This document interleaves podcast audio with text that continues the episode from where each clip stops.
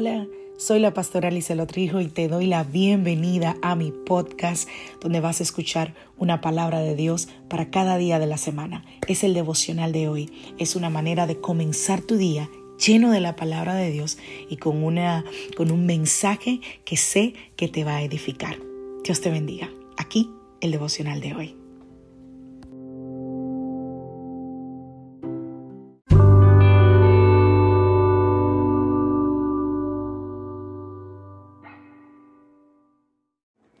Devocional del día de hoy.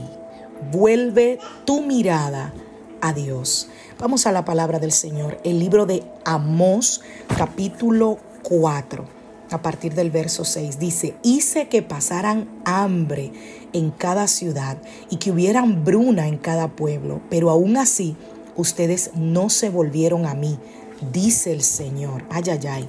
Yo detuve la lluvia cuando sus cosechas más la necesitaban.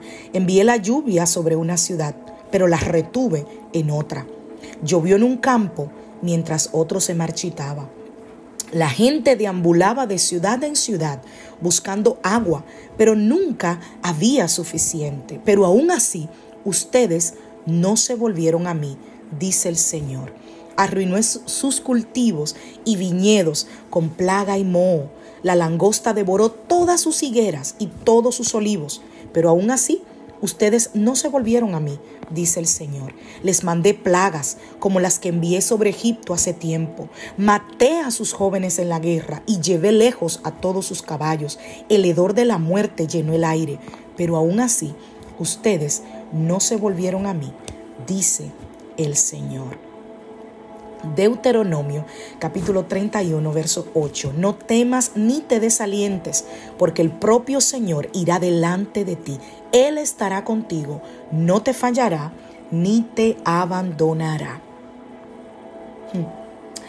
Las pruebas y las circunstancias que nosotros enfrentamos son enviadas por Dios con el propósito de restaurar nuestra relación con Él y con nuestro prójimo. Yo creo que muchas veces, si eres asiduo, es uh, oyente del devocional, me has escuchado decir que Dios permite las pruebas siempre con un propósito.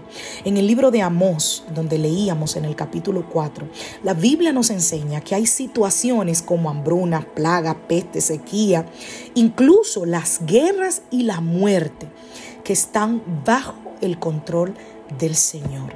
Primero, Dios usa las pruebas y circunstancias difíciles para mejorar nuestra relación con Él. Dios quiere una adoración que vaya más allá de orar, de leer su palabra, de asistir a la iglesia el domingo. Dios quiere que tú dejes de concentrarte en tu dolor y que fijes la mirada en Él. En Él, en el Dios que te ama y que te pide que te concentres en amar y en cuidar a tu prójimo, así como Dios se preocupa por ti. Segundo, si tú aún no has tenido un encuentro personal con Dios, Él quiere darte la oportunidad de tener una relación íntima y de confianza con Él. Pastora, ¿cómo lo hago? Muy simple, solo debes arrepentirte de todo corazón, venir a Él y formar parte de la nueva familia del pacto, la familia de Dios. Y recuerda que el Señor marchará al frente de ti en las pruebas. Así que nunca, nunca te sientas abandonado ni desanimado, porque Dios va delante de ti como poderoso gigante.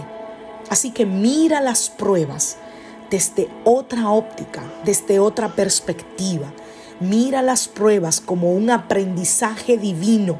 ¿Qué quiere Dios enseñarme? ¿Qué quiere Dios mostrarme? ¿Cómo conoceré a Dios desde otra óptica en medio de esta prueba? ¿Estará Dios trabajando en tu corazón? ¿Estará Dios moldeando tu carácter?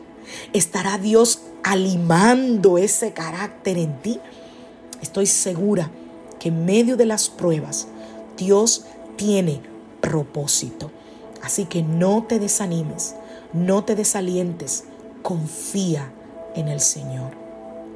Que Dios te bendiga, que Dios te guarde. Soy la pastora Lizelot Rijo de la iglesia Casa de Su Presencia y deseo que tengas un maravilloso día. Recuerda que el sábado 30, mujer, tienes una invitación muy especial. Sábado 30 de julio del año 2022. Te espero para una cita maravillosa al Congreso Soy Amada. Entrada gratuita y con refrigerio. Así que allí te espero. Bendiciones.